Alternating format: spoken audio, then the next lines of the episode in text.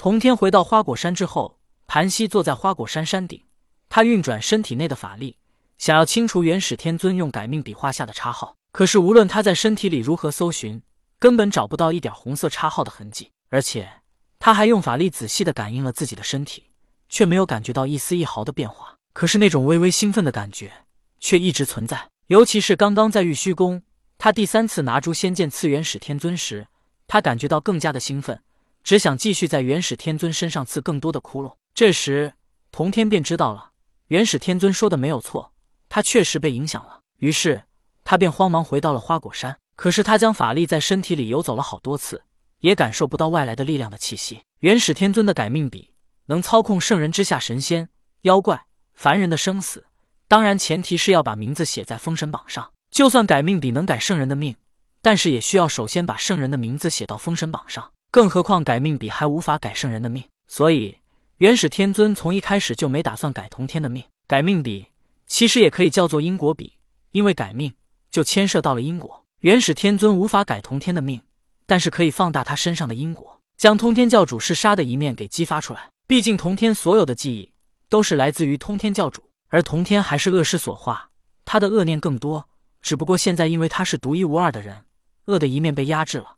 外在显露的不太明显，而元始天尊所要做的，便是利用改命笔，将童天身上的因果给放大，去诱发童天情绪剧烈的变化。终于，在过了一段时间之后，童天感觉到自己兴奋的感觉逐渐平静了下来。是啊，他独自一人待在花果山的山顶，静静的一个人，没有外部环境与因果的牵扯，就好像醒酒了一般，兴奋的感觉自然就消失了。没有圣人被改命笔改过命，童天也无从找人商议。虽然此时他感觉到身体不再兴奋，但他也不敢出花果山，想等过一段时间再说，也观察一下身体是否还会产生兴奋的感觉。元始天尊被童天用诛仙剑刺了三下，此时他人倒没什么关系，可是他穿着的道袍上却有三个窟窿。他换了一下道袍，命南极仙翁看好玉虚宫，而他本人直接驾云去了八景宫。而老子似乎早就知道元始天尊要来，已经派了童子提前迎接他，进入了玄斗洞内。老子命童子给元始天尊看茶，师兄，诛仙剑被一个叫童天的圣人拿走了。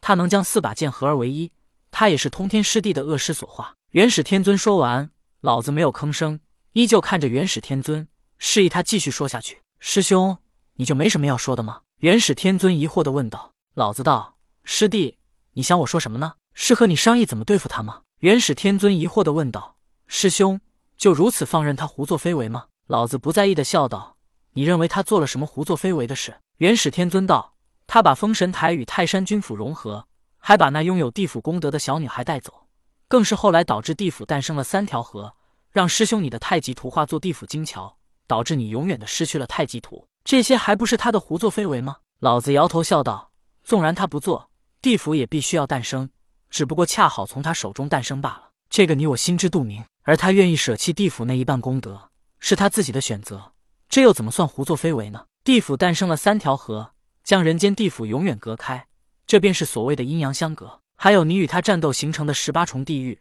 都是地府所必须存在的。天道自然运转之下，十八重地狱不是你们战斗产生，也会以另外的方式产生。这些难道你还不懂吗？元始天尊不是不懂，他只是不想懂。他的目的是想让老子和自己联合起来，一起对付通天。元始天尊从未与老子战斗过。他也生不出与老子战斗的心思，因为他根本就看不出老子的深浅。正是看不出老子的深浅，元始天尊才千方百计要拉拢他一起对付通天。而现在的情形，已经不是元始天尊想不想找通天的麻烦，而是通天愿不愿意放过他。通天是通天教主的恶师所化，而通天教主最恨的恰恰是元始天尊。元始天尊看说不动老子，他便说道：“那通天已经夺走了诛仙四剑，他还能将四剑合二为一？诛仙四剑合二为一？”元始天尊相信老子也未必能抵挡，可是他盯着老子看时，老子却依旧是无动于衷的说道：“那本来就是他的，他既然已经夺走，也就随他去吧。”封神时期，老子是不得不与元始天尊联合。如今封神完成，红军也不知所踪，老子自认他的修为无人能敌。但圣人的修为境界其实已经不是那么重要了，他们往往是在幕后谋划算计。元始天尊说了这么多，他发现自己完全无法说动老子。似乎老子已经不想再与他联手了。是啊，看看如今三界的形势，童天是通天教主，他如果要找麻烦的话，元始天尊，西方教准提接引，就算把天庭玉帝都算上一个，那也算不到老子的头上。毕竟截教弟子有入了天庭封神的，有被渡到西方教的，还有阐教几个金仙把截教弟子收为坐骑的。而老子虽然当初帮元始天尊对付了通天教主，可是，在封神大战之后，他什么也没得到，只是在诛仙阵抓了一个多宝道人。而老子只是抓了多宝道人，并没有杀，反倒是元始天尊直接杀了压在麒麟崖下的云霄。想了想截教覆灭后的这些事情，元始天尊明白了，老子这是想置身事外。毕竟算起来，他与同天也没什么深仇大恨，真正有过节的，反倒是他们这些得了截教好处的人。思来想去，无法说动老子的元始天尊，只能先行离开了八景宫。